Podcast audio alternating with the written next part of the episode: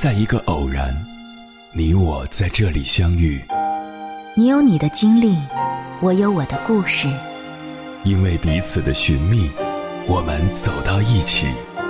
千山万水只为你，捎来谁的秘密？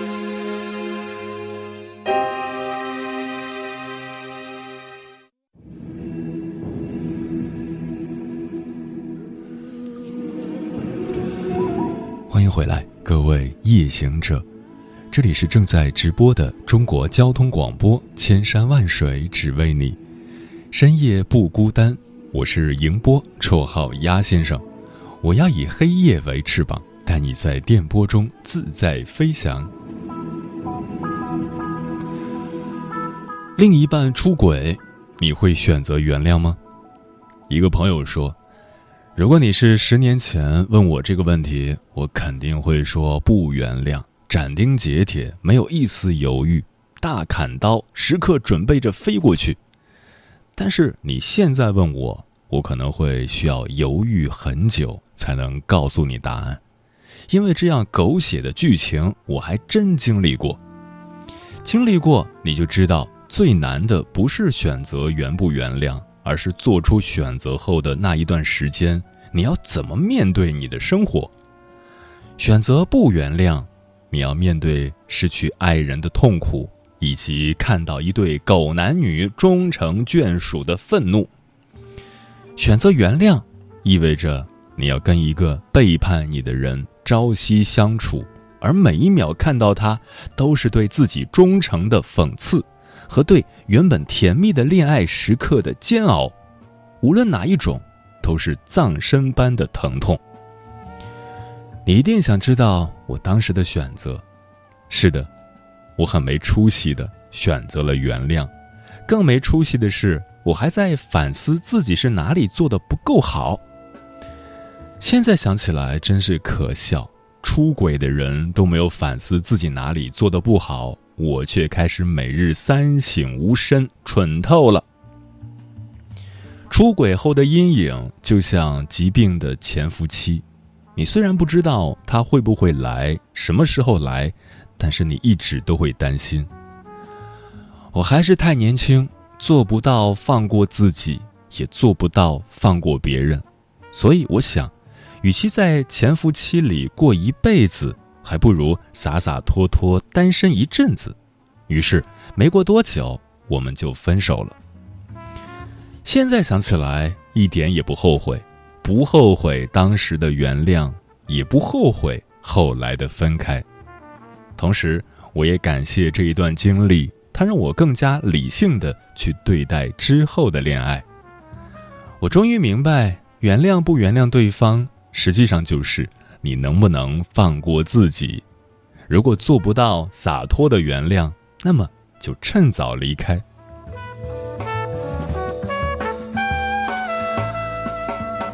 说到底，这位朋友的做法还是比较勇敢的。现实中有相当一部分女生在男票出轨以后选择了忍受。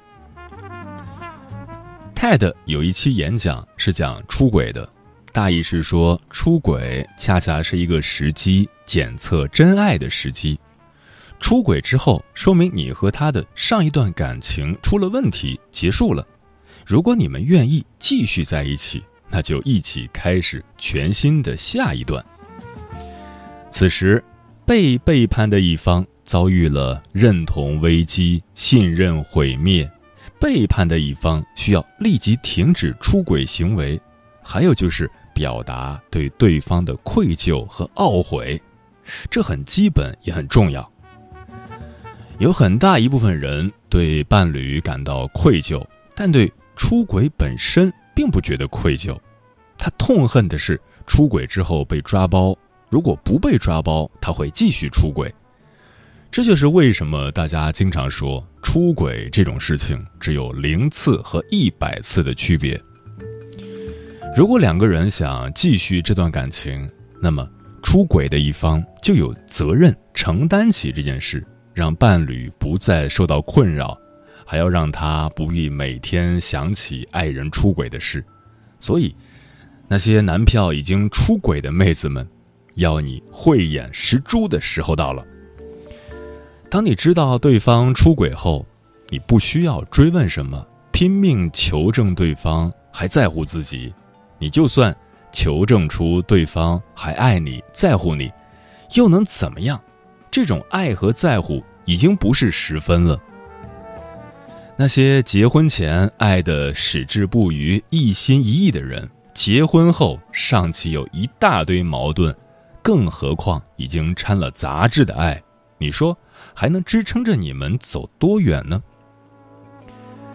最关键的是，出轨之后，他才是守卫你们感情的第一责任人。他如果想继续的话，自然会主动立即停止跟小三儿的联系。并且真诚地向你道歉，日后想方设法让你不再想起这件事，这样才能在本质上重新建立起你们之间的信任。而且这也是代表了他对出轨这件事本身的愧疚，而不是仅仅因为出轨这件事伤害到你而愧疚。注意这两者的区别。现实中，很多妹子发现男票出轨后，都会质问他们，要一个解释，强迫他跟小三儿断联。而男票的态度呢，全是被动的。这样做的后果，只能使你们的感情继续苟延残喘，或者日后男票会继续出轨。你只要把握住。当你发现男票出轨的那一刻，他的态度是怎样的就好了。看他态度端不端正，是不是真诚的后悔懊恼，一眼定生死，不必废话太多，没有任何意义。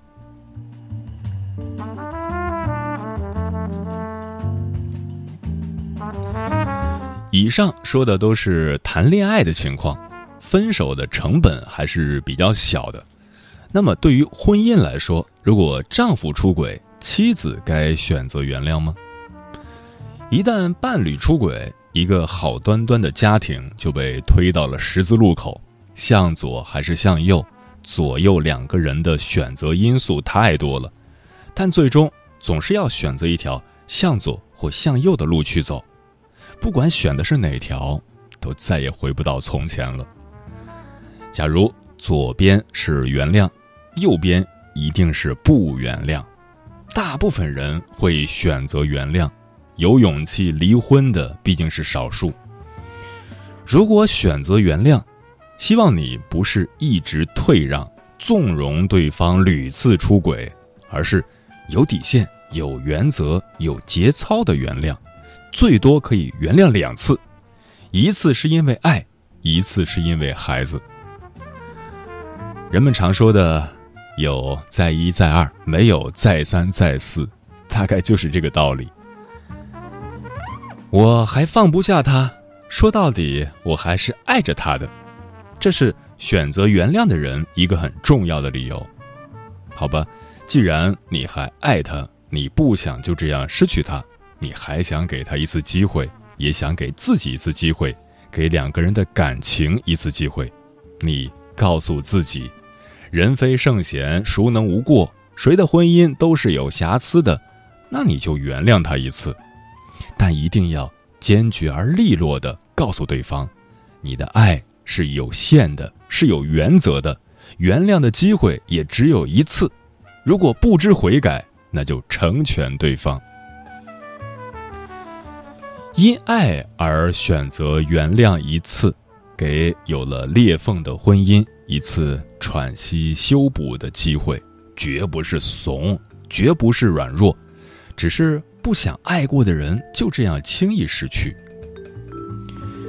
因爱而原谅，是因为放不下对方；因孩子而原谅，只是因为放不下孩子。这是两种截然不同的原谅。因爱而原谅的婚姻，还有一线希望。因孩子而原谅的婚姻，只是勉强。有时因爱和因孩子会交织出现，但绝大多数的人的原谅是，因为有孩子。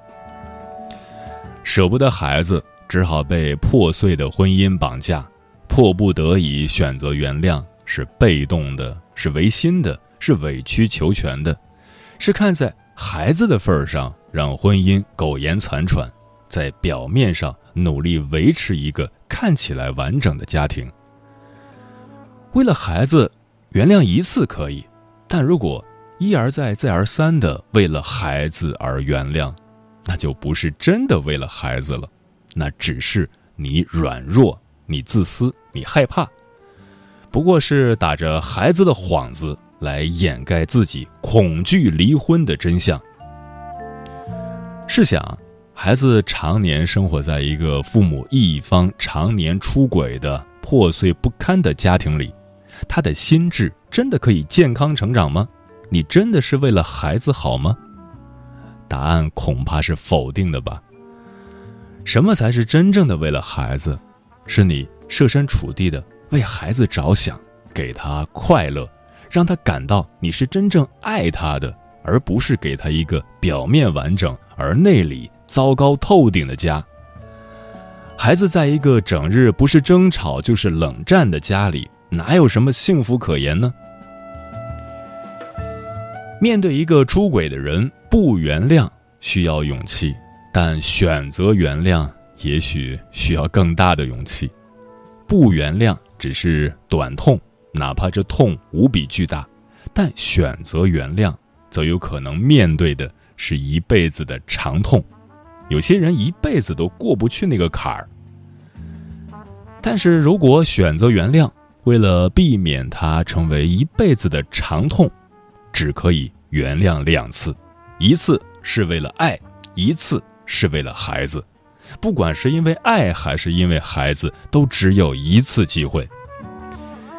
只有稀少的才是机会，那种烂大街的随便原谅，只能被一再践踏。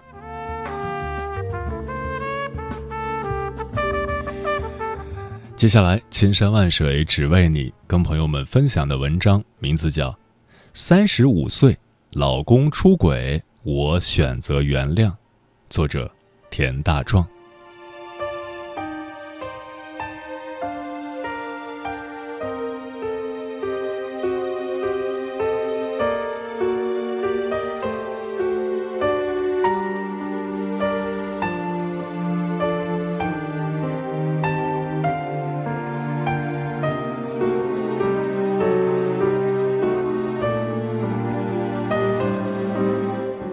三十五岁，我终于对爱情绝望，对婚姻也不再痴心妄想了。珍贵的午后阳光，恍惚让我回到了十一岁的夏天。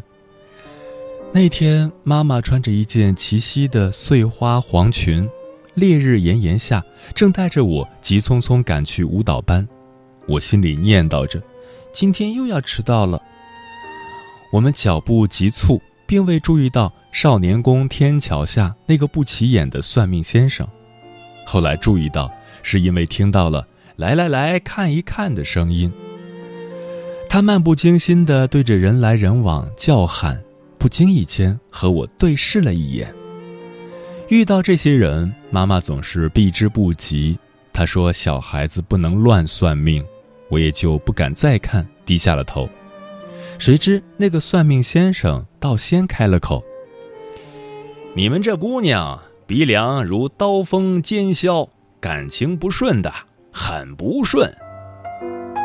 还没等算命先生说完，妈妈就往地上啐了一口：“你个满嘴放炮的老东西，什么话都敢讲！”之后还没等对方回应，妈妈就悻悻的大步带我跑掉了。那时虽然还是个孩子，但他说的内容。我一字一句都听进去了。二十四年后，当我再次想起，竟发觉被他全说中了。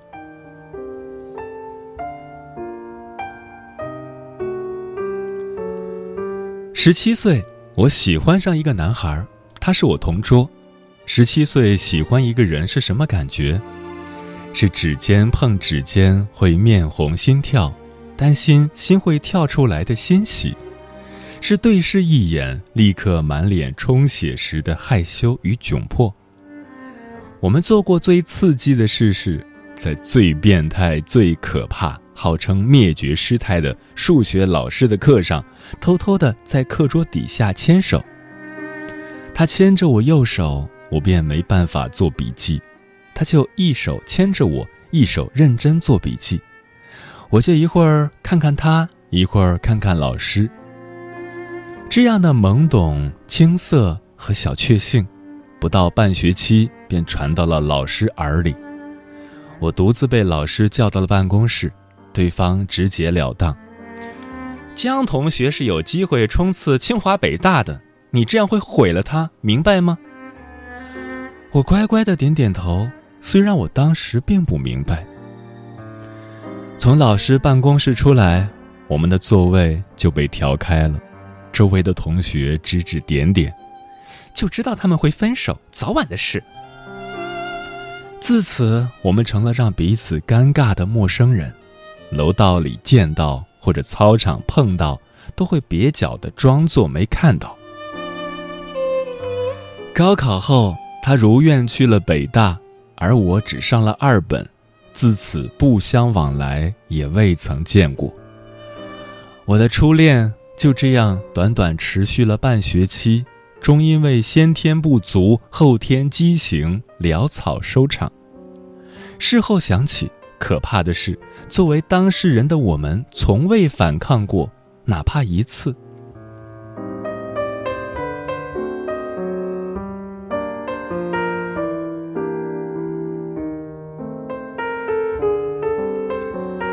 第二任男朋友是大学学长，新生入学的第一天，他一眼就在人群里逮到了我。做过一番自我介绍后，他一路热心地帮我拎东西、办饭卡、图书证、领课本、买军训物资，还帮我介绍去哪里洗澡、怎么选社团。两个月后，我们成了情侣，我们有过很快乐的时光，一起泡图书馆。一起准备期末考，每周去学校大礼堂看一次电影，每月吃一次大餐，一起排长队买回家的车票。毕业那年，他考上了县里的公务员。他爸爸说，如果我愿意去他们县城，可以把我安排在当地的一所公立重点中学做英语老师，让我不必担心。我说好。毕业那年，我终于还是去了，爸妈很开心，我的工作问题得到了解决，两家人也开始张罗结婚。他们商定好，两年后等我二十五岁，他二十七岁，我们就结婚。我当时说好。县城里的新生活很快步入正轨，我住在学校提供的宿舍，偶尔去他们家吃晚饭。我们像大学一样。度过了另一段美好的时光。偶尔去市里购置新衣，也去县城的电影院看老电影，去生鲜市场买活鱼活虾带回宿舍煮。偶尔还和他一起回我家看看父母。可好景不长，在一起的第六年，我们终于像普通人一样过起了不回应。不沟通、不解释的生活。不回应是慢慢听不到对方说话。别看电视了，好久没去市里了，出去吃吧，只能被一片沉静反弹，得不到回应。不沟通是有矛盾时不喜欢劈头盖脸的争吵，而是选择交给时间去解决。不解释。是听到有关他的传闻时，他只有一句“没有的事儿”，我也就不再过问。眼看二十五岁，婚期将至，他却失踪了一个月。失踪前，他给我一条消息：“我出去散散心，等我回来，我们就结婚。”一个月后，他回来了，我们也解除了婚约。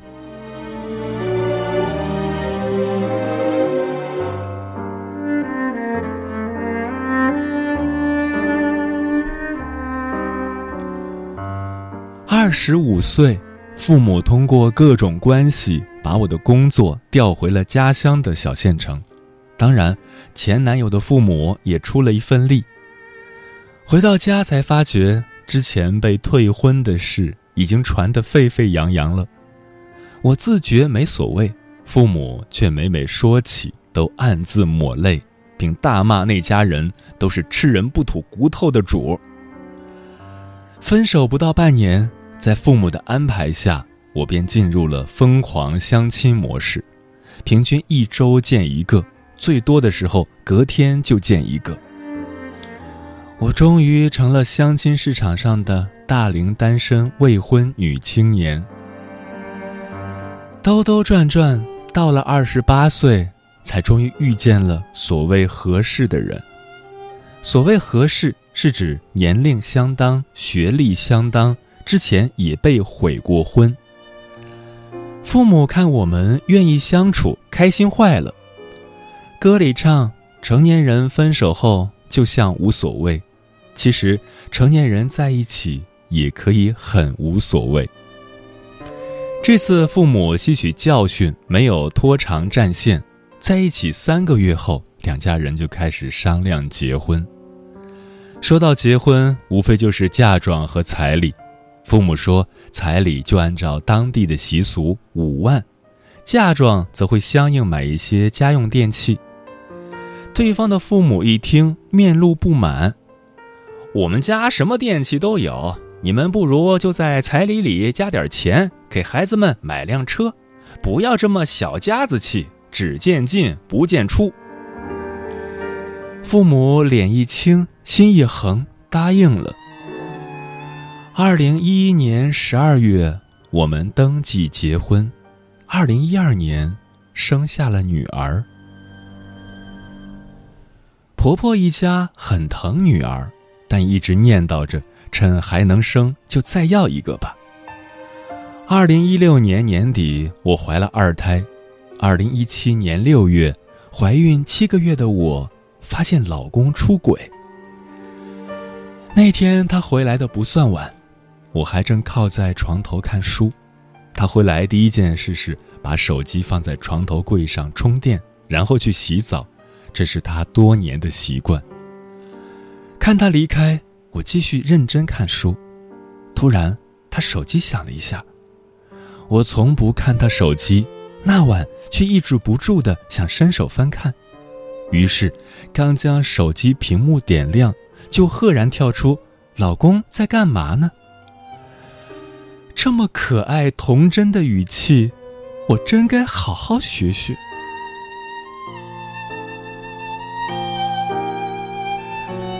事发后，他说：“看在孩子还小的份上，让我原谅他，以后不会再犯了。”并向我发誓，只是言语上的越界，身体并未出轨。身怀六甲的我，除了原谅，又能选择什么别的路呢？转眼，儿子已经四个月，一天一个样子；女儿也适应了学校，上学不再哭闹。初见这个世界的他，看什么都好奇新鲜。我想，如果让他知道我对这个世界已经失望，他应该会满眼鄙夷，也对我失望吧。所以白天我是得体的妻子，慈爱的妈妈，敬业的老师。终于，三十五岁，我不再崇拜爱情，不再迷信婚姻。三十五岁，有儿有女。我决定为自己和他们重新开始。可总有几个午夜会泪流满面，我终究只是个命不好的女人。雨胶装，岁月长，往事催人伤，